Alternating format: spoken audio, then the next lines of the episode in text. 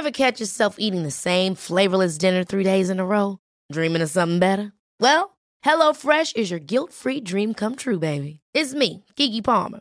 Let's wake up those taste buds with hot, juicy pecan-crusted chicken or garlic butter shrimp scampi. Mm. Hello Fresh. Stop dreaming of all the delicious possibilities and dig in at HelloFresh.com. Let's get this dinner party started.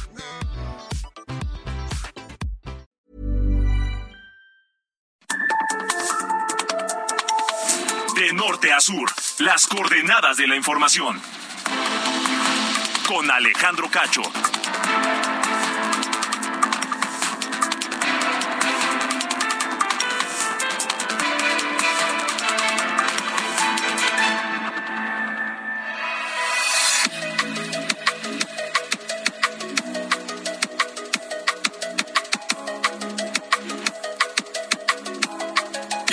Bienvenidos, bienvenidas a De Norte a Sur. Hoy es martes, martes 25 de octubre de 2022.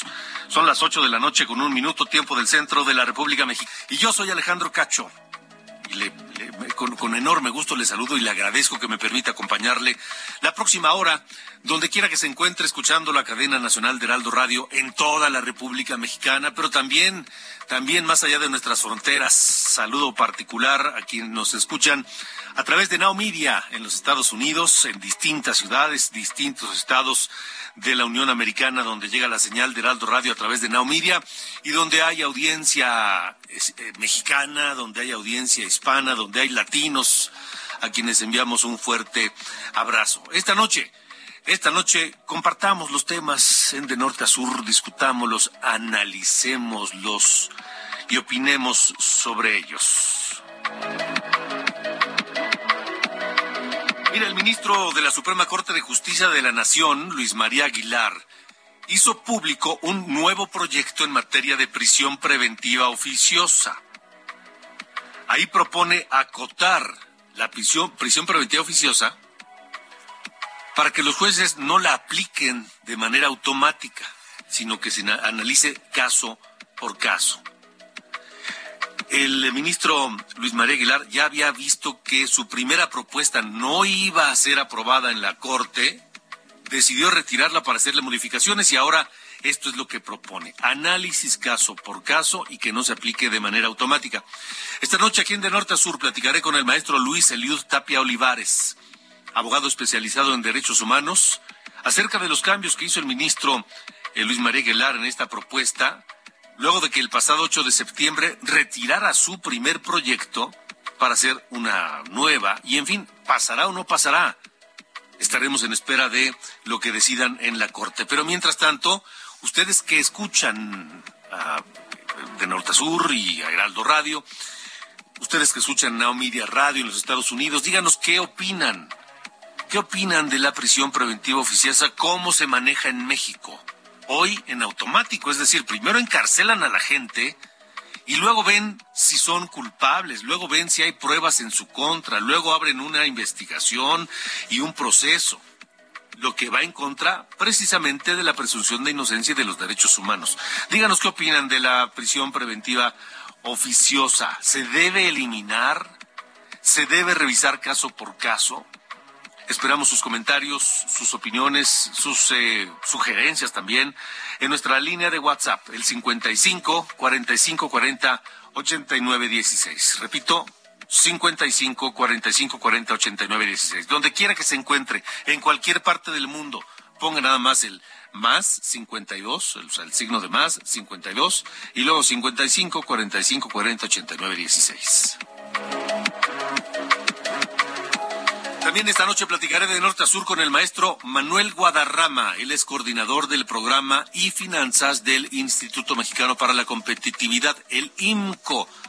Platicaremos con él sobre el costo de la extorsión, el cobro de piso, el robo de mercancías, el fraude, en fin, los delitos de los que son víctimas algunas empresas y por supuesto ustedes y nosotros, porque, porque nosotros, los consumidores finales, somos que quienes al último, siendo el último eslabón de la cadena, terminamos pagando pues todos esos sobrecostos de la inseguridad. Un, un dato, un negocio en México, a un negocio en México le cuesta 59 mil 936 pesos al año promedio lidiar con esos delitos. Y, estoy hablando de un, de un negocio promedio, no estoy hablando de grandes empresas, hay grandes empresas que destinan millones de pesos a la delincuencia. Estaremos hablando del tema esta noche aquí en De Norte a Sur.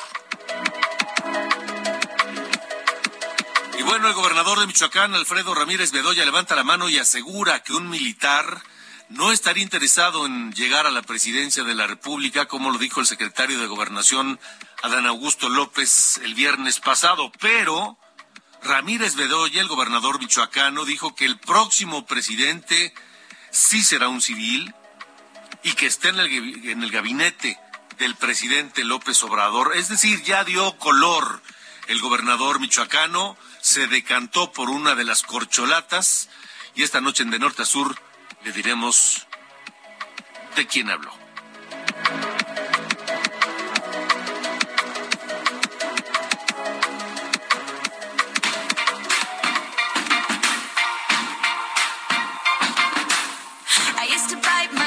and hold my breath. Scared to rock the boat and make a mess. So I said quietly.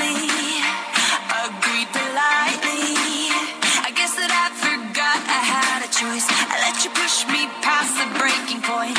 I stood for nothing, so I fell for everything. You held me bueno, iniciamos muy poperos, ya de, en el pleno siglo XXI con con uh, Katy Perry de Cacho, mi querido Ángel Arellano, ¿cómo estás? ¿A poco ya es de cacho? Ya es claro, este... Claro, no sabías. Lo que, lo que pasa es que no, lo, mantenemos en secreto. Ah, caray, está bien.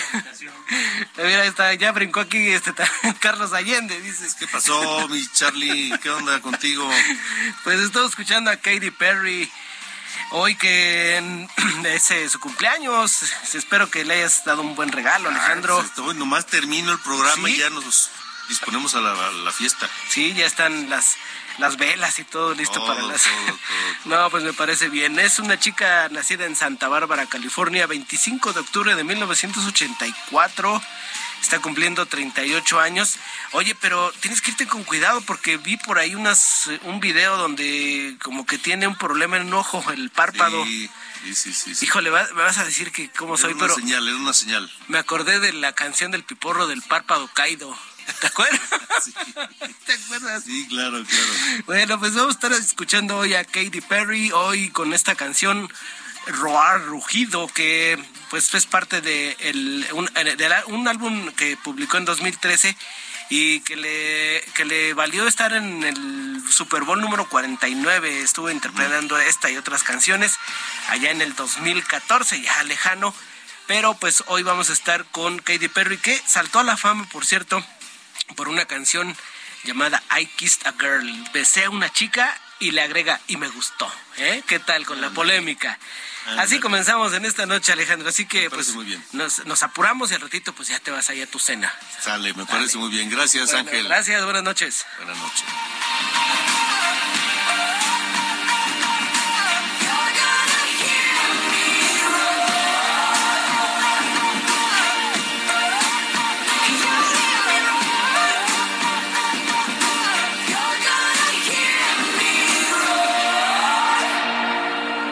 Norte a sur con Alejandro Cacho.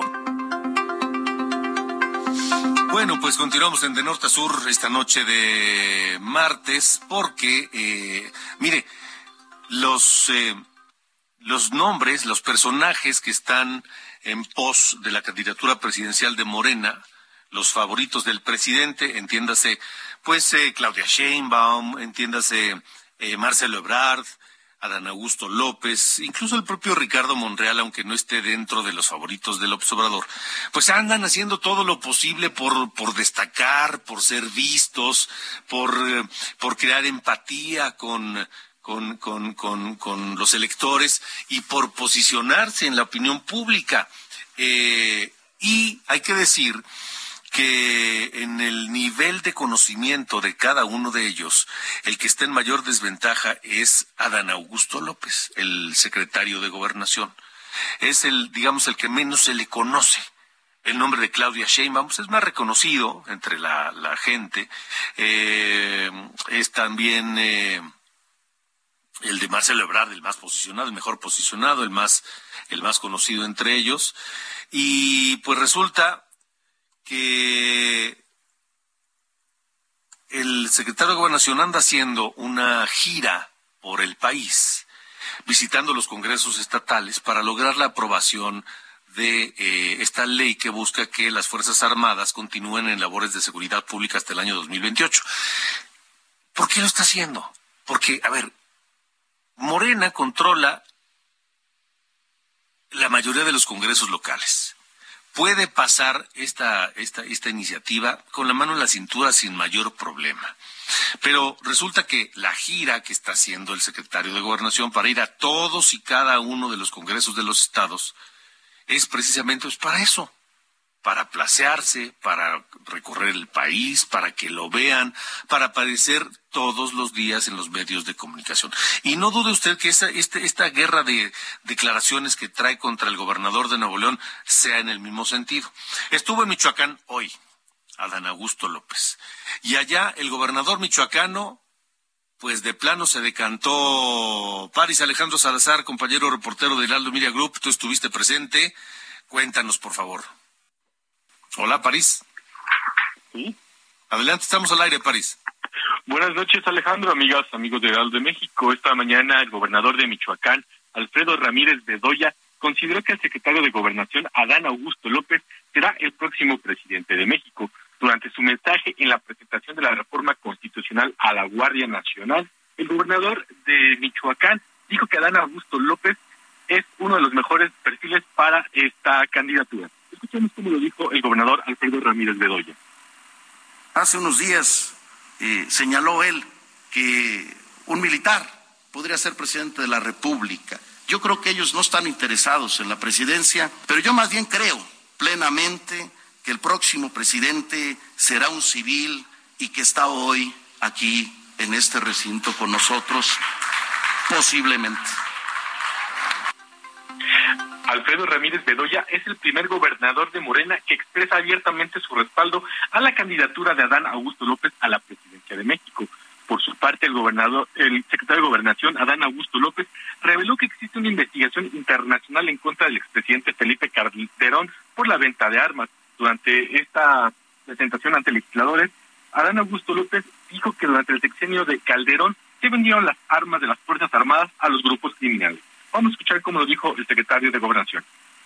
Bueno, pues cuando hablamos de compra de armamento, todo mundo recuerda cómo en la época de Felipe Calderón, no nada más ahí sí se militarizó al país, sino en el colmo de la desvergüenza. Terminó Calderón y su gobierno convertidos en traficantes de armas. Las armas que iban destinadas para nuestras Fuerzas Armadas, para la policía, terminaron vendiéndoselas al crimen, a la delincuencia organizada. Por eso está detenido en los Estados Unidos García Luna, que fue secretario de Seguridad Pública. Por eso hay una investigación internacional en contra de Felipe Calderón. Y también en Michoacán, Adán Augusto López destapó su interés por buscar la candidatura de Morena a la presidencia en 2024 dijo que si hay una encuesta en su partido para elegir al candidato presidencial, él participará en este proceso interno. Alejandro, información que le tengo. Gracias, Paris y Alejandro Salazar. Buenas noches. Gracias. Pues ahí, ahí tenemos, ahí lo escuchamos a, a Dan Augusto López diciendo hay una investigación internacional contra Felipe Calderón. Y Felipe Calderón, ni tardo ni perezoso, contestó ya a través de su cuenta en Twitter. Y dice el expresidente Calderón, Ahora sí, el secretario anda muy perdido. No hay ninguna, entre comillas, investigación internacional, ninguna sobre tráfico de armas en mi contra. Adán Augusto no atinaría siquiera a decir qué agencia la encabeza. Es un esfuerzo burdo y desesperado para desviar la atención de dos temas, dice Felipe Calderón. Uno, el intento por desaparecer al INE en su afán por destruir a la democracia que denuncié en el evento de Mario Vargas Llosa en la Fundación Phil. Dos, las filtraciones de Guacamaya Leaks que muestran que como gobernador dejó en manos de presuntos criminales la seguridad de los tabasqueños. Es una, y entre comillas, abro comillas, fuga hacia adelante, comillas, para distraer la atención. Quienes deben estar preocupados por investigaciones internacionales son ellos, dice el expresidente Felipe Calderón en su cuenta de Twitter esta noche y lo reportamos, por supuesto, aquí en De Norte a Sur. De Norte a Sur, con Alejandro Cacho. Y bueno, para hablar de, estos temas, está con nosotros eh, ni más ni menos que el maestro Luis Eliud Tapia Olivares, abogado especializado en derechos humanos, eh, sobre, sobre la la, nueva propuesta del ministro Luis María Aguilar Morales acerca de la prisión preventiva oficiosa. Eh, él dice que no debe aplicarse en automático y que debe analizarse caso por caso. Eh, así que le agradezco, repito, al maestro Luis Eliud Tapia Olivares. Buenas noches por estar y gracias por estar con nosotros. Alejandro, buenas noches. Gracias por invitarme. Un, saludo a la audiencia. ¿Está mejor esta nueva propuesta del ministro Luis María Aguilar? Eh, voy a evadir la, la respuesta. En principio diría que es el cumplimiento de la promesa del ministro, ¿no? De, presentar una nueva propuesta que buscase llegar al consenso.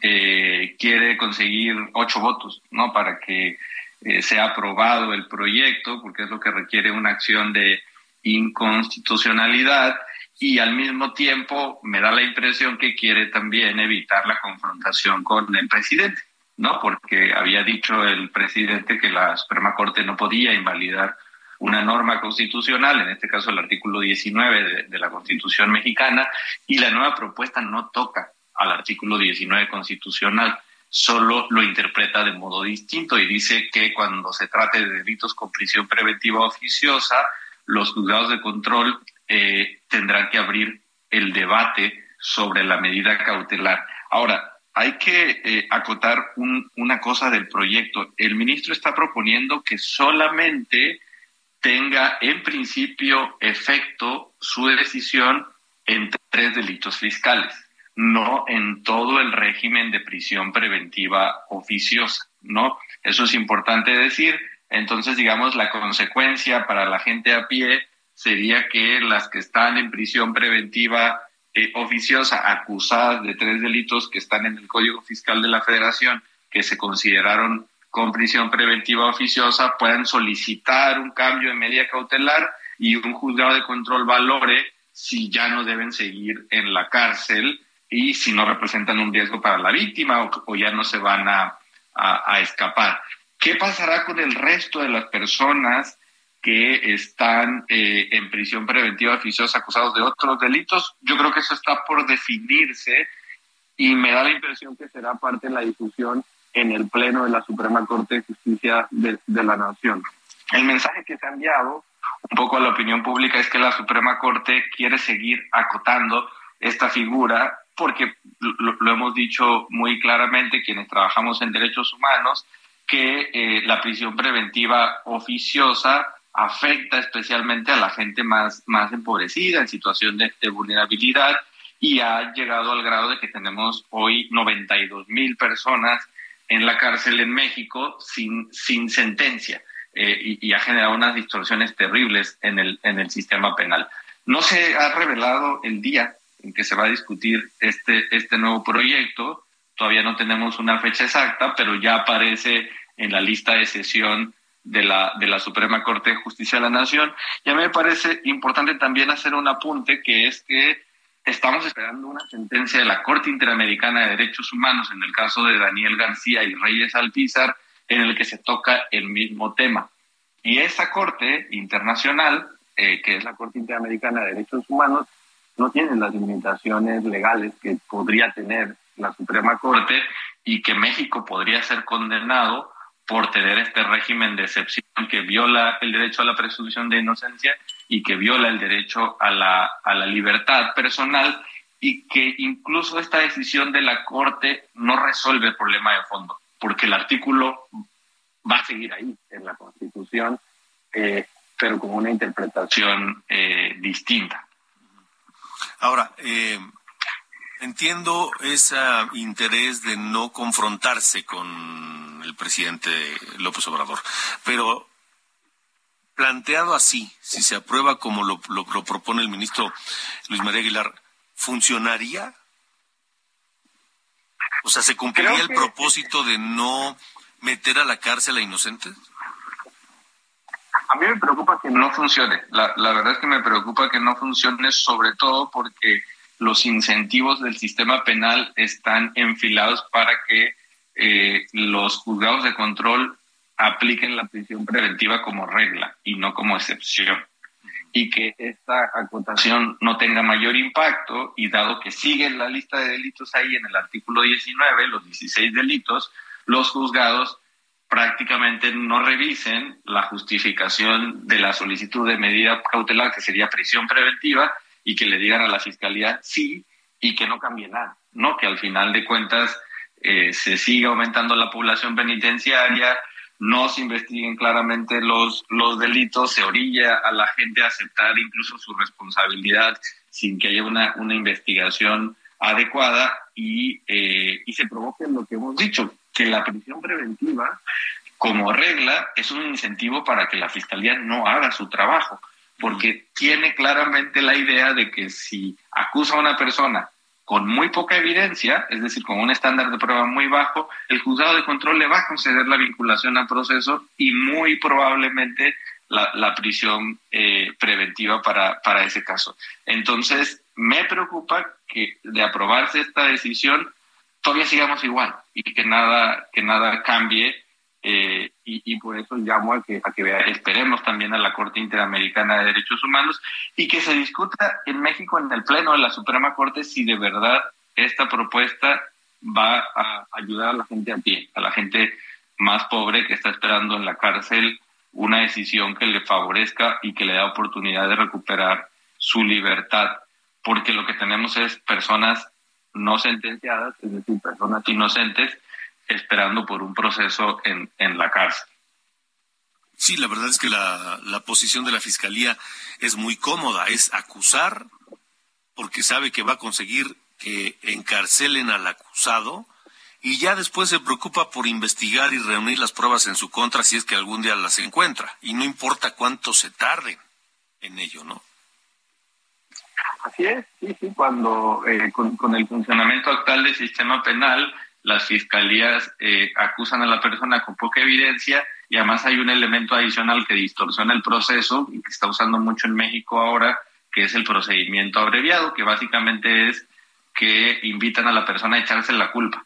Y entonces le, le dicen, si te echas la culpa, te vamos a, hacer una reducción de la pena y, eh, y podrías obtener tu libertad y ahí supuestamente todo el mundo gana, porque entonces la persona recupera su libertad, pero sale con una sentencia condenatoria, la fiscalía se anota una palomita porque tiene una sentencia condenatoria y la víctima tendría una reparación del daño que en realidad no, queda tan claro. Entonces es perversa la figura. Eh, eh, la prisión preventiva oficiosa le quita el corte democrático a nuestro, a nuestro sistema penal eh, y, y, digamos, diría también de, último que es peligroso además que, que la Corte compre el argumento de que no puede interpretar las normas constitucionales y la coherencia del, de, de, la Constitución y que se envíe ese mensaje al Ejecutivo, ¿no? De que puede introducir normas abiertamente violatorias de derechos humanos a la Constitución sin que haya ninguna consecuencia. De acuerdo.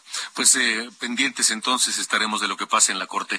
Maestro Luis Eliud Tapia Olivares, gracias por haber estado con nosotros. Gracias por invitarme. Buenas noches. Hasta luego. Buenas noches. Son las ocho de la noche con veinticuatro minutos. Hoy les estamos preguntando, ¿qué opinan? ¿Debe desaparecer la prisión preventiva oficiosa? Nuestra línea de WhatsApp está abierta, 55 45 40 89 16. Vamos a una pausa escuchando a Katy Perry, por supuesto, de su álbum Teenage Dream. Y esto que se llama otro de sus grandes, de sus grandes temas. Está cumpliendo 38 años, al rato ya nos vamos a la fiesta. Fireworks.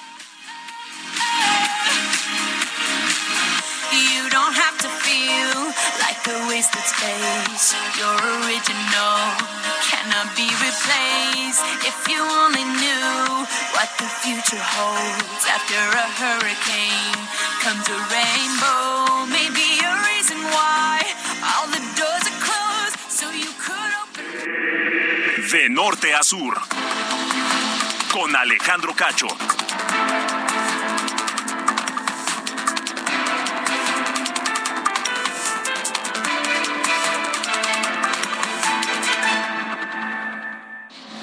De norte a sur, las coordenadas de la información. Con Alejandro Cacho.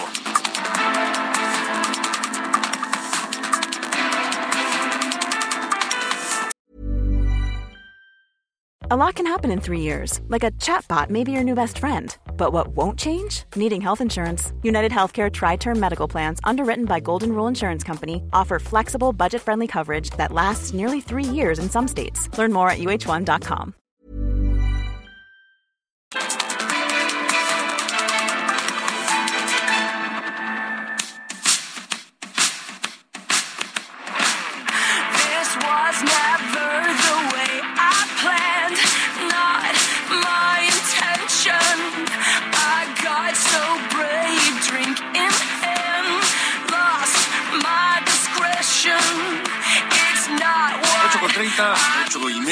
tiempo del centro de la República Mexicana, 8 y media de la noche, una noche fresca, por cierto, en eh, la Ciudad de México, en el Valle de México, la zona metropolitana. Tenemos en promedio una temperatura de 18 grados en este momento. Gracias por acompañarnos en De Norte a Sur y escuchamos I Kissed a Girl. Es una canción de Katy Perry que se incluye en su álbum debut One of the Boys de 2008. Katy Perry, I Kissed a Girl.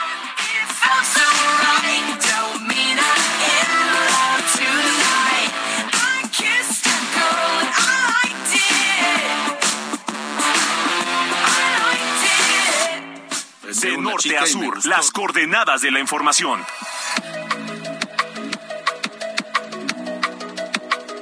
Buenas noches, estas son las noticias de norte a sur.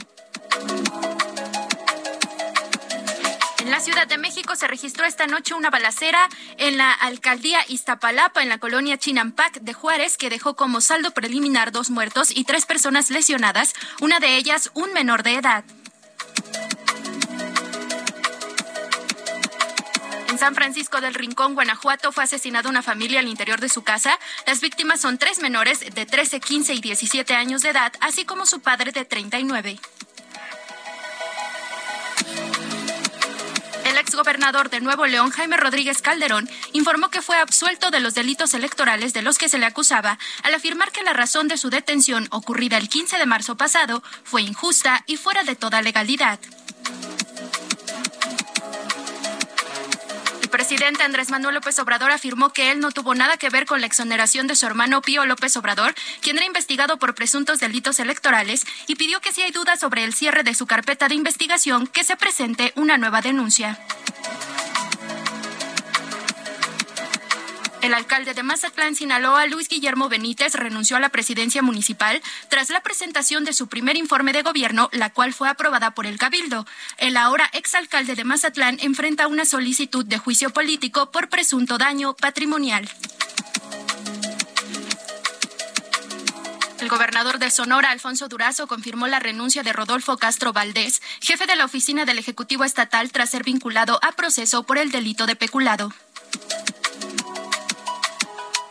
Finalmente, un día después de la visita a Veracruz del secretario Adán Augusto López, el Congreso local se convirtió en el noveno estado en aprobar la reforma que amplía la presencia de las Fuerzas Armadas en labores de seguridad pública hasta 2028.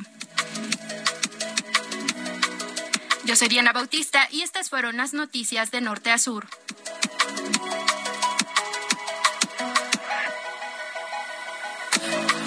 De norte a sur, con Alejandro Cacho.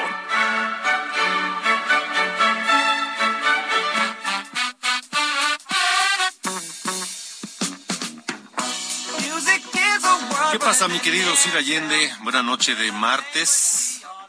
Buenas noches de martes, señor Cacho, ¿cómo le va? Espero que todo estupendamente bien. Todo muy bien, todo muy bien, gracias. Qué bueno, qué gusto.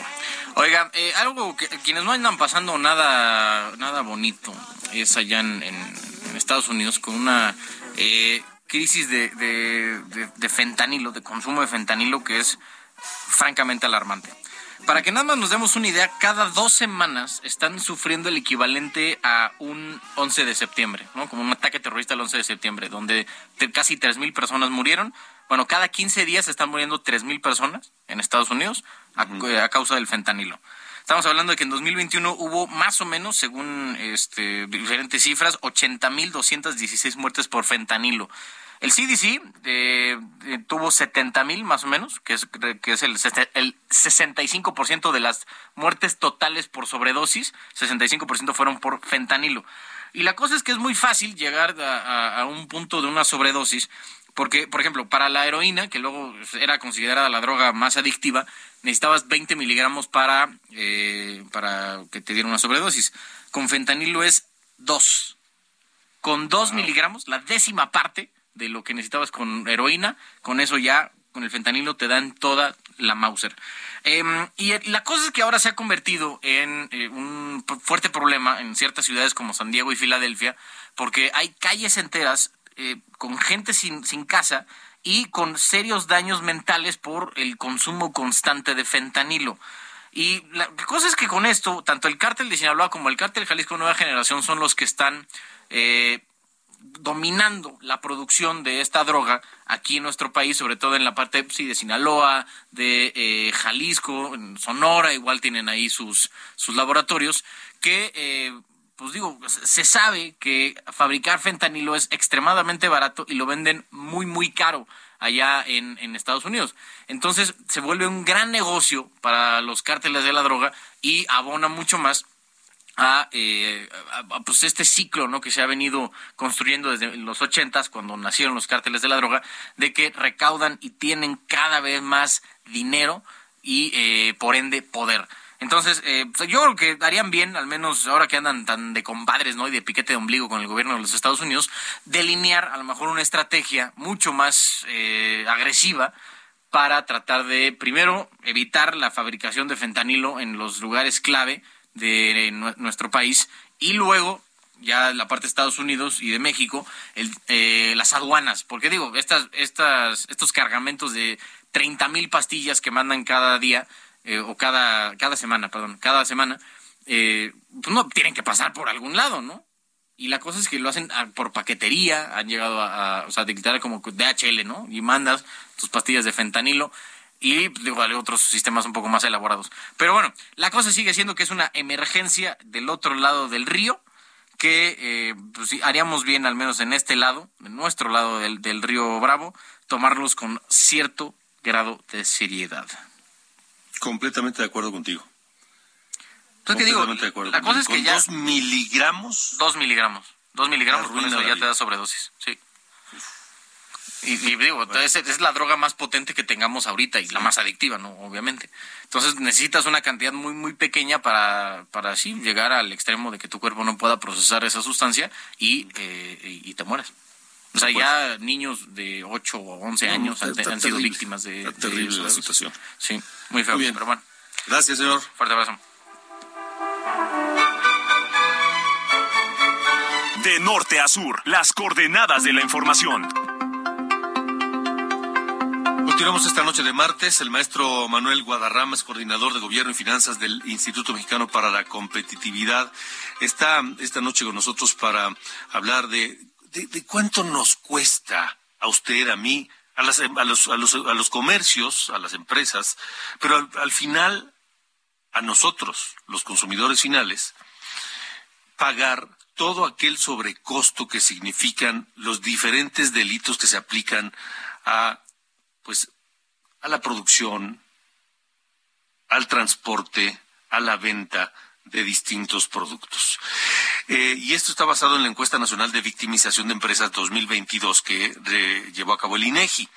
Y dice que el año pasado ocurrieron 2.9 millones de delitos como extorsión, robo de mercancía, fraude, que afectaron a 1.2 millones de empresas. y que eso, el costo de la inseguridad y de estos delitos, asciende a 120 mil millones de pesos.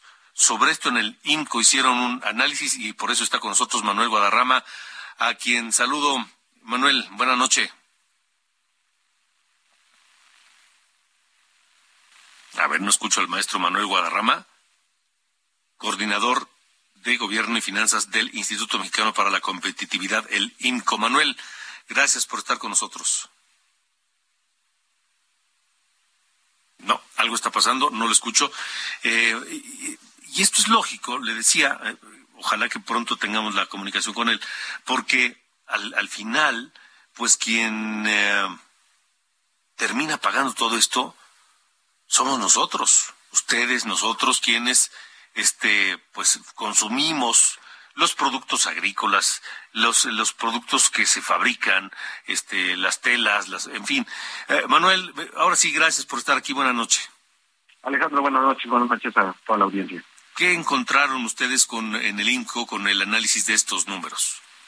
Pues mira, vimos en esta encuesta que la inseguridad y el crimen está afectando la vida cotidiana de las personas y por supuesto pues esto termina impactando a la competitividad del, del país.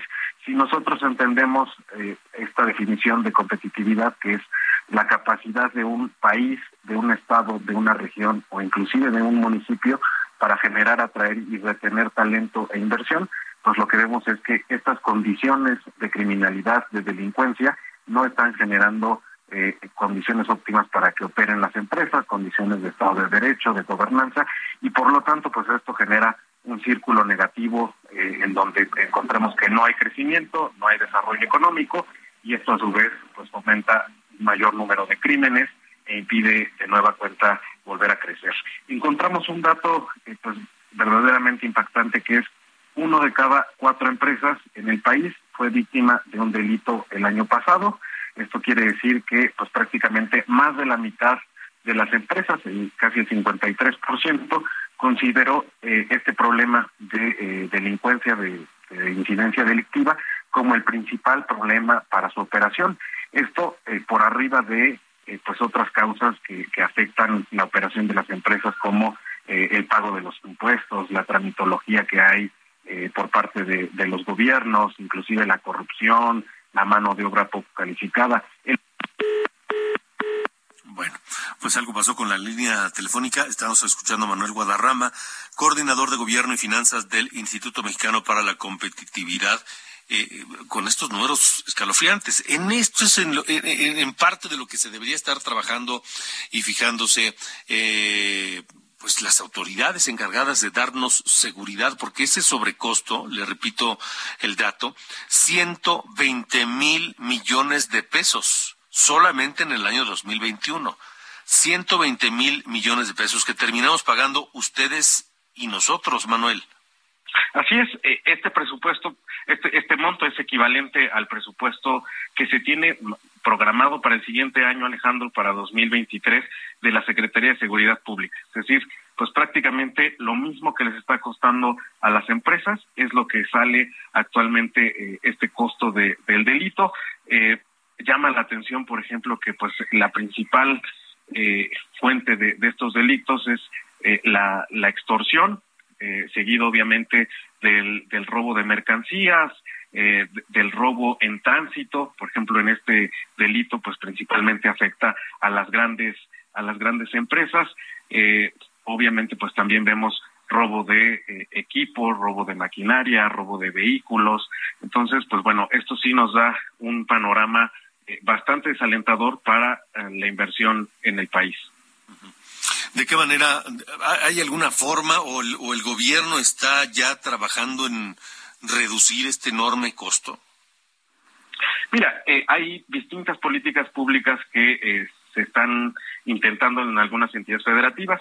Desafortunadamente, pues en, en otra cuestión vemos eh, que se va en sentido contrario. Aquí algo que revela la encuesta es que la percepción parte de, la, las empresas acerca del funcionamiento de las instituciones en materia de seguridad ha caído de forma generalizada. Obviamente, pues la peor percepción que tenemos es de las policías de tránsito, de las policías preventivas de, de los respectivos municipios o ciudades, pero aquí llama, por ejemplo, la atención una caída en la percepción que se tiene de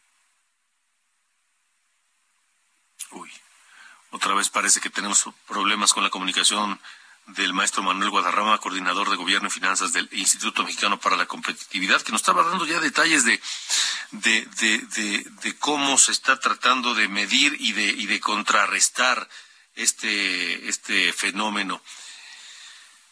Eh, y el problema, ¿sabe cuál es? El problema es que no se ve.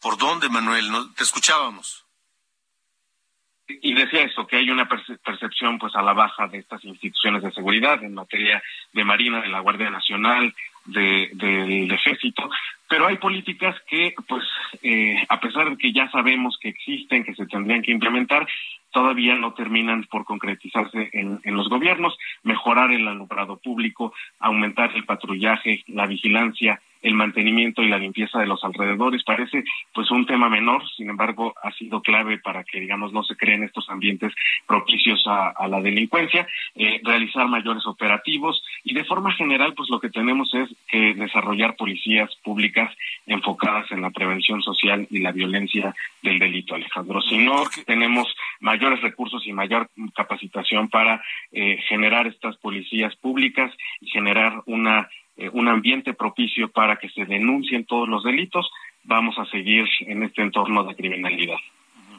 Ahora, eh, a nivel internacional hay, hay un comparativo de, de, lo que cuesta aquí ese tipo de, de, delitos.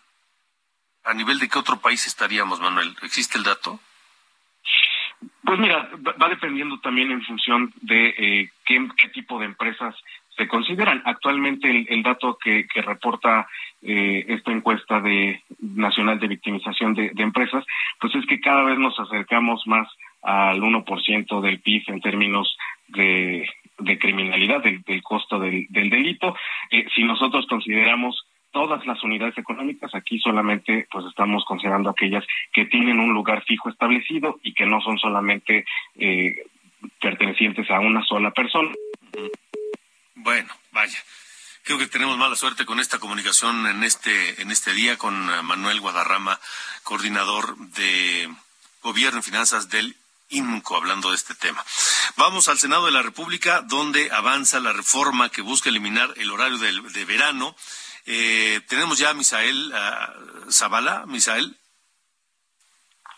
Adelante, Misael. Sí, Alejandro. Sí. Muy buenas noches, pues hoy eh, por la tarde, con 20 votos a favor y cuatro abstenciones de la oposición, las comisiones del Senado avalaron una reforma a la ley de usos horarios de los Estados Unidos mexicanos que elimina el horario de verano. Las comisiones de Economía y Estudios Legislativos Segunda discutieron esta modificación que llegó desde la Cámara de Diputados y que ahora pues pasará al Pleno del Senado para su discusión y su aprobación. Incluso ya en la sesión de hoy se le dio primera lectura a esta reforma, y muy probablemente la próxima semana se estaría ya avalando en el Pleno de la Cámara Alta.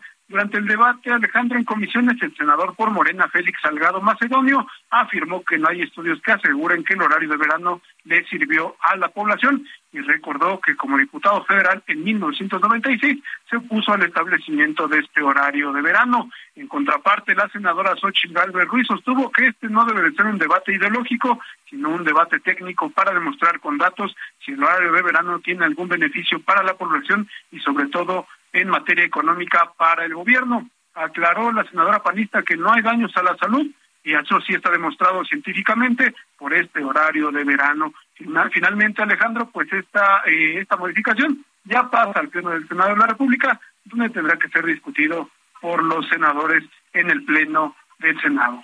Alejandro, hasta aquí la información. De acuerdo, muy bien, Misael. Pues eh, todo parece indicar que se va a aprobar sin mayores eh, problemas, ¿no?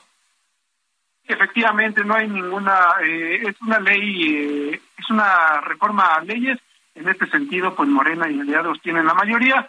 Eh, por parte de la oposición, algunos senadores perreístas también dijeron que van a votar a favor, tanto como algunos senadores peristas que igual pues estarían por la misma situación. De acuerdo, muy bien. Misael Zavala, gracias. Gracias, Alejandro. Muy buenas noches. Buenas noches. Mire, tengo algunos, eh, algunas llamadas, algunos eh, comentarios sobre el tema de, la, de la prisión preventiva eh, oficiosa que le hemos preguntado el día de hoy. ¿Debe desaparecer? La prisión preventiva oficiosa, en un momento más las vamos a leer. Vamos contigo, Elia Castillo, porque pues ya está eh, arrancando la discusión de una posible reforma electoral. Te escuchamos. Muy buenas noches, Alejandro. Te saludo con mucho gusto a ti al auditorio. Así es, las comisiones unidas de puntos constitucionales, reforma político, electoral y de gobernación de la Cámara de Diputados y pues acordaron este martes crear un grupo de trabajo integrado con legisladores de todas las fuerzas parlamentarias que se encargarán de analizar las 108 iniciativas en materia de reforma electoral con miras a construir un dictamen que Morena y aliados buscan aprobar en noviembre próximo en el pleno de esta Cámara de Diputados. Lo anterior se acordó justamente este martes, Alejandro, durante la reunión de las instancias legislativas, quienes eh, pues también acordaron iniciar con la construcción de consensos de una o de esta eventual reforma político electoral para eh, justamente dictaminar el anteproyecto. El coordinador de la fracción parlamentaria de Morena, Ignacio Miera, aseguró que buscarán la construcción de consensos y se comprometió a no aplicar la aplanadora, la mayoría de eh, pues ejercer la mayoría de Morena y aliados en la Cámara de Diputados. Eh, te comento que mm, seis de las siete fracciones parlamentarias, en este caso Morena, PAN, PRI, PRD, Partido Verde y PT, con excepción de Movimiento Ciudadano, quien a través del diputado eh, Salvador Caro adelantó que no participarán en lo que calificaron de una farsa, pues se acordó iniciar con este análisis de las propuestas incluidas eh, incluida, perdón, la iniciativa de reforma constitucional enviada por el presidente Andrés Manuel López Obrador en abril pasado. Así que, con, bueno, con la reunión de, de hoy, pues ya arranca esta discusión, esta negociación, este diálogo para poder construir un producto legislativo, pues con la intención de Morena de aprobarlo a más tardar el 30 de noviembre, o por lo menos que ya haya un dictamen el 30 de noviembre. Sin embargo, las fuerzas parlamentarias del PRI, del PAN, pues señalan que no hay prisa para aprobarlo puede ser este año o incluso el próximo, porque justamente se atraviesa la discusión del presupuesto de egresos de la Federación 2023. Ese es el reporte que te tengo. Importantísima discusión, importantísimo tema de primer orden. Elia, Elia Castillo, gracias. Muy buenas noches. Buenas noches, estaremos eh, pendientes. Antes de irnos, déjeme decirle que eh, se recomienda precaución. Eh, porque está cerrado el cruce del eje central de Avenida Juárez. Hay manifestantes en Paso de la Reforma, Avenida Chapultepec, Avenida México Tenochtitlan, eje 1 Norte. Hay que tener precaución por presencia de manifestantes. Y le comento que se inauguró anoche con una inversión de 225 millones de pesos el uh, Parque Tangamanga 2 en San Luis Potosí Capital.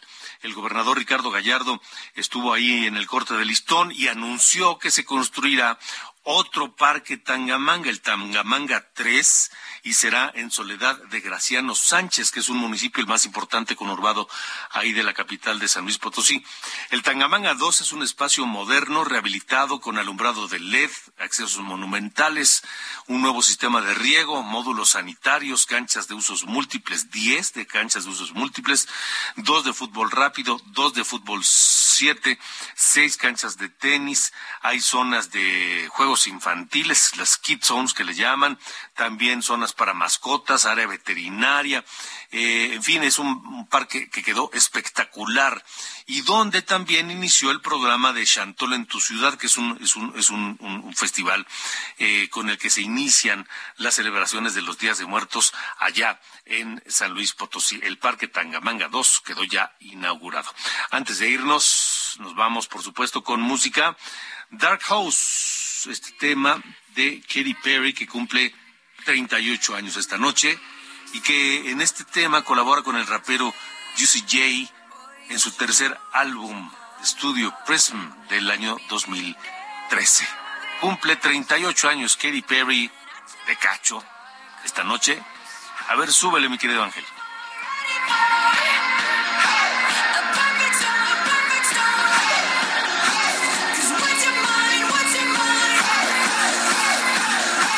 There's no going back.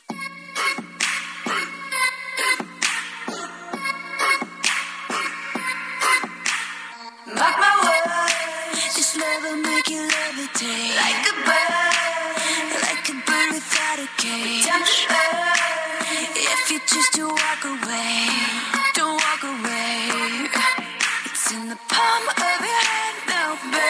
Ahí está Katy Perry que cumple 38 años el día de hoy, esta californiana guapísima y exitosísima en la música pop de los Estados Unidos, que incluso ha estado en Super Bowls y demás. Gracias por sus mensajes. Aquí tengo uno de alguien que está muy enojado. Nos escribe desde Chilpancingo Guerrero. Antes de irnos, no quiero dejar de hacerlo. David Nava de Chilpancingo, saludos a la distancia, dice. Y dice, ahí está la verdad sabida y de buena fe guardada de estos expresidentes, ratas vividores, Ernesto Cedillo, que convirtió deuda pública de los pudientes potentados, saqueadores empresarios, y Felipe Calderón, que ya se había autoasignado 54 millones de pesos por concepto de su prisión vitalicia. Ellos evidentemente no están en, contra de, lo, de estas declaraciones. Y otro, otro mensaje, a AMLO le urge cambiar la ley, no le conviene que encarcelen a AMLO hasta tener pruebas. Habla de la prisión preventiva. Con eso. Esto fue De Norte a Sur, las coordenadas de la información. Con Alejandro Cacho.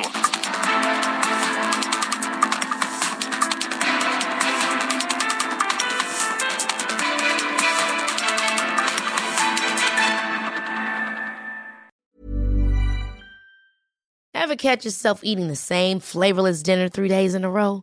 Dreaming of something better? Well, HelloFresh is your guilt free dream come true, baby. It's me, Kiki Palmer. Let's wake up those taste buds with hot, juicy pecan crusted chicken or garlic butter shrimp scampi. Mm. Hello Fresh. Stop dreaming of all the delicious possibilities and dig in at HelloFresh.com. Let's get this dinner party started.